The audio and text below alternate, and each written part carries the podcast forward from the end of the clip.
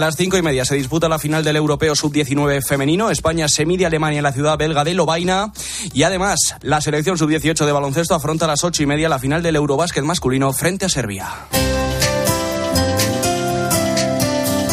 Y en el espejo, hoy nos vais a desvelar cómo es la mochila de la JMJ y, y lo que contiene. Jesús Luis Sacristán, buenas tardes. Pues sí, Guille, seguro que has hecho alguna acampada o alguna excursión con mochila en tu vida, ¿verdad que sí? No tengas ninguna duda, Jesús bueno, un- pues, unas cuantas. Y siempre uno pone lo más elemental, ¿verdad Ah, que sí? Claro, claro. Bueno, pues ahora te voy a contar lo que se va a encontrar en la JMJ cada uno de los peregrinos y voluntarios dentro de la mochila. Venga, lo ver, contamos cuéntame. ya.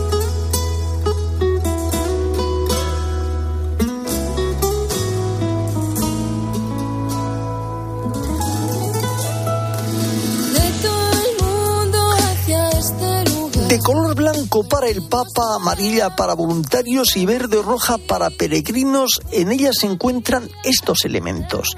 La camiseta, el kit del peregrino incluye una camiseta roja o verde con el logotipo de la JMJ, que es una cruz inspirada en el lema María se levantó y se fue deprisa.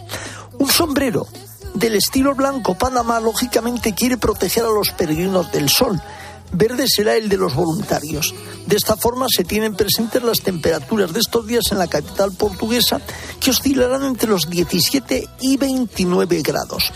Una botella de agua también, porque el kit del peregrino y del voluntario incluye una botella de agua azul reutilizable para ayudar a todos los jóvenes a evitar la compra de botellas de plástico desechables. Un rosario no podía faltar y todas las bolsas incluirán este rosario de madera para promover momentos de oración entre los jóvenes de todo el mundo. Los voluntarios también tendrán el suyo para que encuentren en- dentro del trabajo momentos de oración. Una cinta para el distintivo. Todas las bolsas llevarán también una cinta con mosquetón para que los peregrinos puedan fijar su tarjeta de identificación. La cinta llevará los colores y el logotipo de la JMJ en las cinco lenguas oficiales del encuentro. Portugués, inglés, francés, español e italiano. Todo esto conforma lo que hay dentro de esta mochila de la JMJ de Lisboa 2023.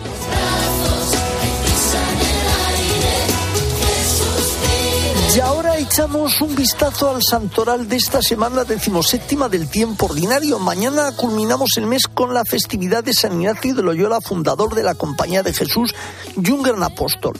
Abrimos agosto el día 1 con la festividad de Santa Ana Alfonso María de Ligorio, fundador de los Redentoristas. Ya el día 4 nos adentramos en la memoria de San Juan María Bautista Vianney, conocido popularmente como el Santo Cura de Ars, cuyo apostolado en ese pequeño pueblecito fue un verdadero toque de las conciencias de muchos lugares del mundo. Y concluiremos el sábado con la festividad de Nuestra Señora de las Nieves. Hasta aquí esto es a grandes rasgos el santoral de esta semana que hemos ya comenzado.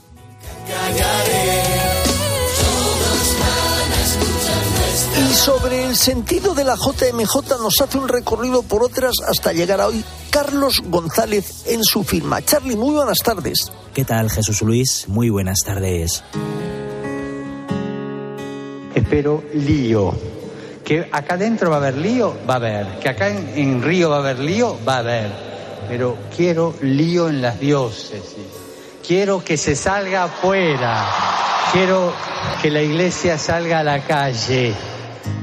Si el sudor me come vivo Las parroquias, los colegios, las instituciones son para salir. y me cuesta sonreír. Se cumplen siete años de la llamada del Papa Francisco a todos los jóvenes del mundo en la Jornada Mundial de la Juventud de Brasil. Ahora, una nueva llamada en su nombre nos anima a abrazar el corazón de Lisboa para continuar por este sendero de amor, alegría y esperanza. A ustedes todos jóvenes que se están preparando para ir a Lisboa, es un punto de atracción para todos. Si me ahogan muchos pocos, ocúpate tú de todo. En este momento es el punto donde todos tenemos que mirar, los jóvenes tienen que mirar. A ustedes jóvenes, adelante. Sus manos, ausentes de oro y de plata, traen lo más valioso que le ha sido regalado, Jesucristo. Yo estoy preparado, ¿eh? Yo ya tengo todo en la mano porque tengo ganas de ir. Algunos piensan que por la enfermedad no puedo ir, pero el médico me dijo que puedo ir. Así que voy a estar con ustedes. Cada JMJ es una promesa que alimenta la llamada de amor fraterno que arde en todo corazón. Y ese mandamiento de la alegría, lejos de abrazar el luto perpetuo, nos anima a abrazar la carne de Cristo para gritar eternamente su nombre. Adelante los jóvenes. Y no le hagan caso a aquellos que reducen la vida a ideas. Pobre gente, han perdido la alegría de la vida y la alegría del encuentro. A pocos días de comenzar, pongamos la JMJ en el centro de nuestras miradas y salgamos a las calles, a las plazas, a las periferias que están faltas de amor para bañarlo todo de esperanza.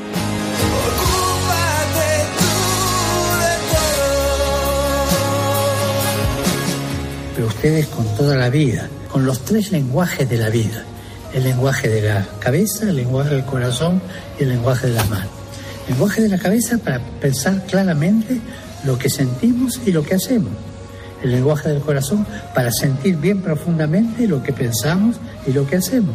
Y el lenguaje de las manos para hacer con eficacia lo que sentimos y lo que pensamos. Seamos servidores de la comunión y de la cultura del encuentro y vayamos a Lisboa con alegría y sin miedo, como hará el Papa Francisco, a pesar de las adversidades y de la enfermedad, porque su fe es más grande que su miedo y porque sus ojos viven abrazados al latido de Dios, allí donde la última palabra siempre la tiene el amor.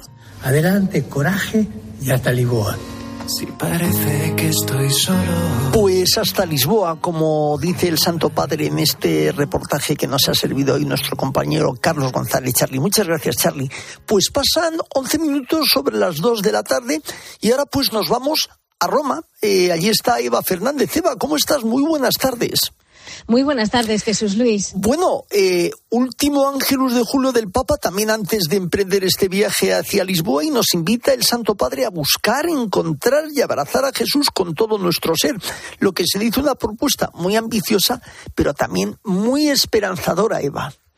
Sí, la verdad es que ha sido mm, un ángelus muy inspirador para todos eh, en este en esta mitad del verano, ¿no? Jesús nos explicaba el Papa es la perla preciosa de la vida que hay que buscar, encontrar, hacer propia y por lo tanto merece la pena invertirlo todo en él porque cuando uno encuentra a Cristo la vida cambia, ¿no? Y al comentar el, el evangelio sobre el comerciante de perlas finas, el Papa nos aseguraba que que, se trataba de un, de un eh, comerciante emprendedor que no se quedaba quieto, ¿no? Y esto nos invita a no encerrarnos eh, en las costumbres, en la mediocridad, en no contentarnos, a no contentarnos con lo que ya tenemos, sino a reavivar el deseo, a buscar la novedad del Señor, porque el Señor explicaba al Papa no es repetitivo, siempre trae novedad, ¿no? Es la novedad del espíritu que mm, siempre eh, convierte en nuevas las realidades de la vida, ¿no? Y nosotros debemos tener esa actitud que es buscar. Y concluía el Papa que eh, es muy importante saber encontrar lo que vale la pena, ¿no? Entrenarnos para recoger esas gemas preciosas de la vida y distinguirlas de lo que son las baratijas, ¿no? Y la perla, por supuesto, es Jesús, es la perla preciosa de la vida que hay que buscar, que hay que encontrar, que hay que hacer propia y merece la pena invertirlo todo en él porque cuando uno encuentra a Cristo, la vida cambia. Pues la perla importante y después del Ángelus también importante llamamiento del Santo Padre para que se erradique la trata de personas y sobre todo para evitar las hambrunas ante la destrucción de almacenes de grano por parte de Rusia. Cuéntanos, Eva. Sí, sí, la verdad es que han sido varios llamamientos los del Papa hoy al finalizar el Ángelus. Por una parte, nos ha recordado que hoy es el día en el que la ONU um, recuerda la trata de seres humanos, ¿no? Y, y recordó que se trata de un crimen que convierte a las personas en mercancías y, lamentablemente es una realidad eh, terrible que afecta a demasiadas personas, sobre todo a niños y a mujeres, ¿no? Pero quizás en lo que el Papa hoy ha sido, pues, eh, especialmente claro ha sido en, ese llamamiento a Rusia, ¿no? Para que renueve el acuerdo para la exportación del grano mm, por el Mar Negro, ¿no? Porque mm, eh, recordamos a nuestros oyentes que el pasado 17 de julio Moscú suspendió este acuerdo de exportación de grano a través del Mar Negro desde puertos ucranianos eh, que ha dejado sin, eh, sin, sin este alimento esencial a tanta cantidad de personas y también, bueno, pues se han mm, provocado la destrucción por, por bombardeos de almacenes de grano, ¿no? El Papa considera que se trata de una gran ofensa a Dios eh, hacer eh, la guerra sobre estas materias primas. Sin duda tenemos que estar sensibilizados sobre todo esto como nos pide el Papa. Eva, pues que cojas bien tu mochila y que vayas bien hacia Lisboa, que también ya te espera el lugar para estos días estar de pleno en la JMJ. Buen pranzo, buena doménica y arrivederci. Buen pranzo, hasta pronto, gracias. Adiós. En Mediodía Cope, El Espejo. Estar informado. Bernabéu, Manolo. Quedan 12 días. Vuelve la liga. Vuelve. Tiempo de juego. Tiempo de juego con Paco González, Manolo Lama y Pepe Domingo Castaño. Un año más, los números uno del deporte. Este es un mensaje para todos los oyentes de radio y es solo para decir gracias. Gracias por dedicarnos tres horas cada día. Gracias por escucharnos en casa, en el coche, en el trabajo, en un móvil o donde sea, en directo o en podcast. Gracias por tu fidelidad, porque gracias a ti, la radio sigue siendo un gran medio, el más creíble, en el que más confías y el que mejor te informa y entretiene. El medio del día a día, de la actualidad al instante y que te acompaña siempre estés donde estés. Radio Value, la Asociación de Radios Comerciales, te da gracias a ti. La Jornada Mundial de la Juventud de Lisboa ya está aquí. La capital portuguesa acoge esta fiesta de la fe con más de un millón de jóvenes de todo el mundo y con la presencia del Papa Francisco bajo el lema María se levantó y partió sin demora. Ustedes jóvenes deben pelear por su espacio hoy.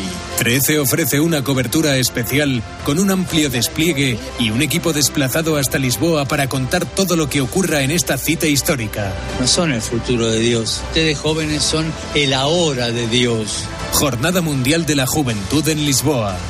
Del 1 al 6 de agosto en 13. En Mediodía Cope, El Espejo. Estar informado.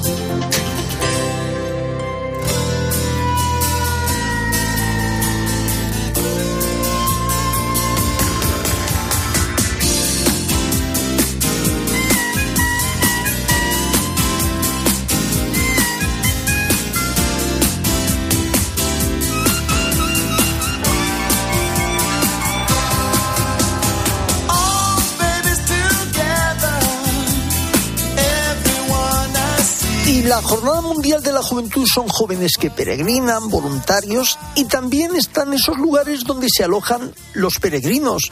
Y hasta uno, de estos sitios es el Colegio San José en la diócesis de Mérida Badajoz, si no me equivoco, en Villafranca de los Barros. Está con nosotros el padre Juan Aguado, que él es el superior de la Compañía de Jesús en Extremadura y coordinador de la experiencia que vamos a contar ahora. Padre Juan José, muy buenas tardes. Muy buenas tardes, Jesús Luis. Buenas Bueno, tardes a todos los oyentes. Lo primero, el encuentro, como decíamos ayer, de diversas nacionalidades en ese lugar, tiene que ser toda una gratísima experiencia. Pues así lo ha sido, efectivamente. Digo así lo ha sido porque ha sido desde el pasado lunes 24 hasta ayer mañana, ayer por la mañana, sábado 29. Hemos tenido a casi 200 jóvenes de 14 países distintos, entre 19 y 30 años, pues conociendo la tierra extremeña, conociendo la iglesia española y preparándose para la JMJ, a la que fueron ayer, ya se embarcaron para Lisboa. Digo que esto es todo un regalo en la víspera de San Ignacio porque mañana es vuestro fundador, además. Así es, la verdad es que nos cae en una fecha muy señalada. Y bueno, cuéntanos un poco, porque ahora vamos a hablar también de estos días venideros, pero ¿de cuántos países han estado los jóvenes?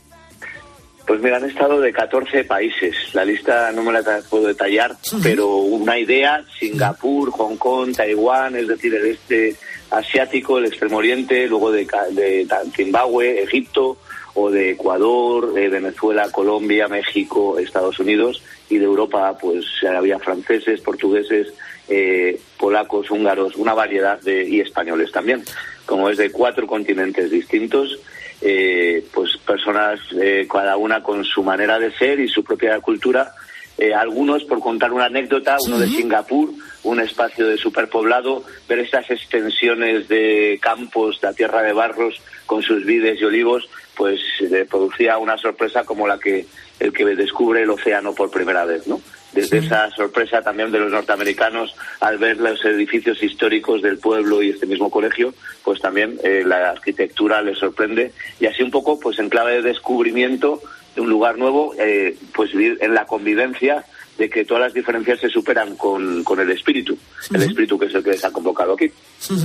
Y bueno, pues cuéntanos un poco cómo ha sido un día de los que habéis hecho allí ese programa de encuentro y de convivencia entre todos esos jóvenes. ¿Cómo ha sido? Mira, pues el, el objetivo de estos días ha sido eh, como una preparación para JMJ y entonces a pequeña escala en crear grupos de 25 jóvenes más o menos de tres o cuatro nacionalidades distintas donde pudieran tener tiempo para la oración, para el conocimiento entre ellos, pero también un poco para ir profundizando en el Evangelio y en la espiritualidad por las mañanas, o sea, la parte está la parte de, de, convivir, desayuno, alojamiento, tiempo libre, etcétera, y la parte cultural han tenido, han visitado el museo y las iglesias más importantes de Villafranca, un par de bodegas, han tenido un encuentro muy bonito con las bordadoras del pueblo, un grupo de 200 mujeres que, perdón, de, de sí, 200 mujeres, han venido 50 que hacen esta tarea artesana y les han enseñado a bordar. Muy bonito ver cómo se puede enseñar a bordar sin que se comparta la misma lengua. Eh, han tenido tiempo también para encuentro con la Asociación de Madres contra la Droga y ver lo que se, se hace aquí a nivel social. Entonces, por las mañanas, actividades culturales, por la tarde, actividades más de encuentro, testimonio con gente del lugar. Cada día era distinto, así que podemos decir que en esta alternancia de encuentro entre ellos, con otros y con Dios, pues han ido conviviendo estos cinco días. O sea que se ha comprobado también de esta manera, Juanjo, la universalidad de la fe. Claro, católico es universal, pues esa universalidad de, encima además de jóvenes. Efectivamente, y no solo, la palabra clave no sería solo comprobar, que sería un testigo externo, sino experimentar, que es la que podría decir cualquiera de los protagonistas que ha estado aquí. Es que uno experimenta la universalidad de la fe. Eh, muchas veces sin tener que intercambiar palabras, la sonrisa de complicidad en el espíritu es, es muy potente, es muy emocionante y muy real. Bueno, hablamos de los jóvenes que ha habido, pero vais a seguir también recibiendo estos días, antes de los días en las diócesis, o también más jóvenes de camino hacia Lisboa. Efectivamente, Jesús. Tenemos el colegio ahora con 550 jóvenes de colegios de, eh, de, jesuitas de la provincia de España, de 24 centros distintos. Esto es multiplicar casi por tres lo que te contaba esta semana y está siendo un esfuerzo logístico impresionante, pero también igualmente o casi la triplicada la satisfacción. Vienen con mucha ilusión, en este caso todos vienen a su primera eh, JMJ, la JMJ que llaman de su generación, la que les toca, la que les va a marcar, vienen de Mallorca, de Barcelona, de Valladolid, de Oviedo, de Valencia, de Sevilla, Málaga, bueno, seguro Madrid, por supuesto, y, y bueno, pues aquí la, el objetivo es el mismo, eh, prepararse por dentro, encontrándose con otros a una escala un poquito que permita la conversación, en grupos de 12, de 15, para después juntarnos con todos los españoles. Mañana lunes en Estoril nos esperan la subcomisión de pastoral juvenil y colegial y luego nos esperan todos los jóvenes y el Papa, por supuesto.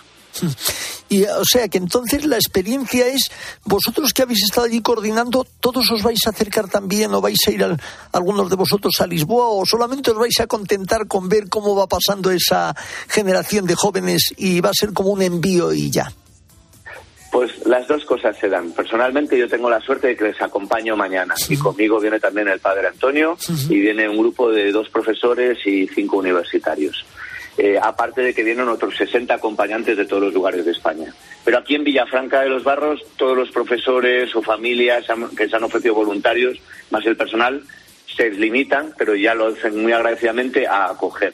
Y esta manera de participar en la JMJ de acogida es también una que queda un poco más en segundo plano, pero creo que expresa muy bien el misterio y la realidad de la Iglesia, que no es solo lo que se hace, sino lo que se acoge. Y aquí, pues muchos no les acompañarán, pero se los llevan en el corazón, sí. O sea, tu salida, vuestra salida es ya a partir de, de ya, de mañana, de pasado, ¿o ¿cuándo empezáis mañana a a las diez Mañana a las diez y media nos embarcamos en autobuses, eh, nos acoge el Ayuntamiento de Cascais y ahí nos encontramos con el grupo de jóvenes españoles de otros movimientos, diócesis y demás. Con lo cual, pues sin duda, toda una grata experiencia. Pues Juanjo Aguado, sin duda va a quedar también en tu impronta, además, como decía en esta víspera de Santiago, que mañana tenéis por eso doble celebración, pues que sea grande también un poco el gran apóstol vuestro, vuestro fundador, que precisamente puso esa vivencia de fe, pues que os ayude también en este viaje para el encuentro con el Papa allá en Lisboa. Un fuerte abrazo y que todo vaya muy bien. Muchísimas gracias, Jesús Luis. Un Jesús, sí, Jesús Luis. eh, y un saludo a todos los oyentes. Un abrazo. Muchas gracias. Y que el Señor nos acompañe en los caminos.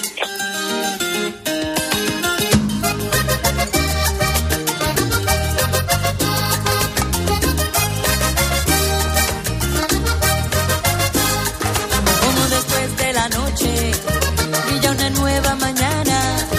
Como después de la noche Y desde Buenos Aires, Esteban Pítaro, ¿cómo estás? Buenos días para ti. Buenos días, Jesús Oye, Luis, buenas te- tardes, te, ¿cómo estás? Te cuento Sí. una cosa. Estos días me he encontrado peregrinos de Colombia y de México que me han dicho una bendición que nos vamos hacia Lisboa. Seguro que tú has visto a mucha gente que se haya embarcado estos días para acá.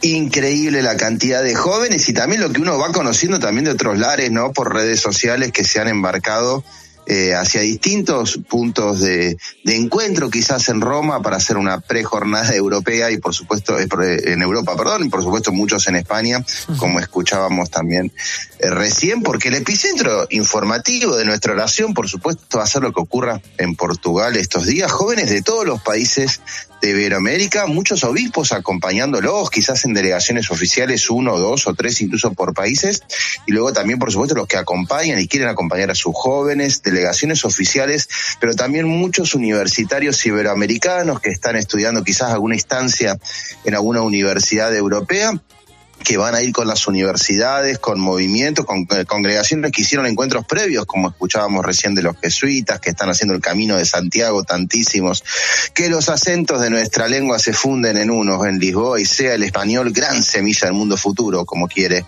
el Papa de los jóvenes que participarán en la JMJ, y bueno, para seguir el pulso informativo de lo que ocurra, na- nada mejor que seguir pegando a la cope. Pero déjame contarte, Jesús Luis, algunas noticias de esta semana en la región. Hoy es un día de alegría para una porción de la iglesia mexicana, pues es la fiesta de Santa María de Jesús Sacramentado Venegas, religiosa mexicana fundadora de las hijas del Sagrado Corazón de Jesús Sacramentado, canonizada en el 2000 por Juan Pablo II, es la primera persona mexicana en ser reconocida como santa. Así, el pilar de la fe americana, que es México, recién en el año 2000 tuvo a su primer santo canonizado, hoy es su fiesta, Santa María de Jesús Sacramentado, nacida en 1868, fallecida en 1959, santa que tuvo un poquitito de Marta, de María, de Lázaro, siguiendo por supuesto la efeméride de ayer, gran santa hoy celebrada en México. Iglesia que peregrina a Lisboa, Jesús Luis, que celebra la fe, que vive la caridad, pero que también camina entre realidades sociopolíticas a veces muy difíciles,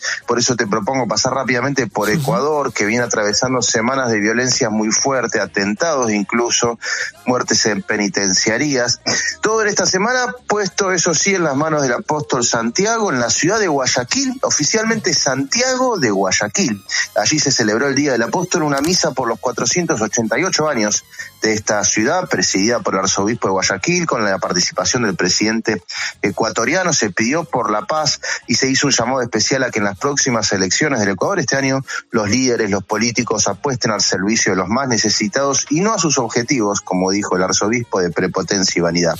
Pero entremos en clave JMJ, como de Jesús en todo nuestro país necesitamos que sea semilla de un mundo nuevo, joven, mejor, a rezar porque a su regreso conviertan corazones los jóvenes y de peregrinos se conviertan en misioneros. Pues por ello rezaremos. Esteban Pítaro, gracias y hasta la semana que viene. Abrazo enorme. Y en la producción estuvo Jesús García Ercilla, en el control técnico Alex Cobo y en control central Yolanda Sánchez. El espejo no termina, gira. Ahora nuestro reflejo se abre hacia mediodía cope con toda la información que nos trae Guillermo Vila. Guillermo, ¿qué nos vais a contar? Hola, ¿qué tal Jesús Luis? Pues enseguida explicamos cómo avanza este día de tantos atascos y contamos también la última hora sobre ese disputado voto 16 del recuento electoral en Madrid.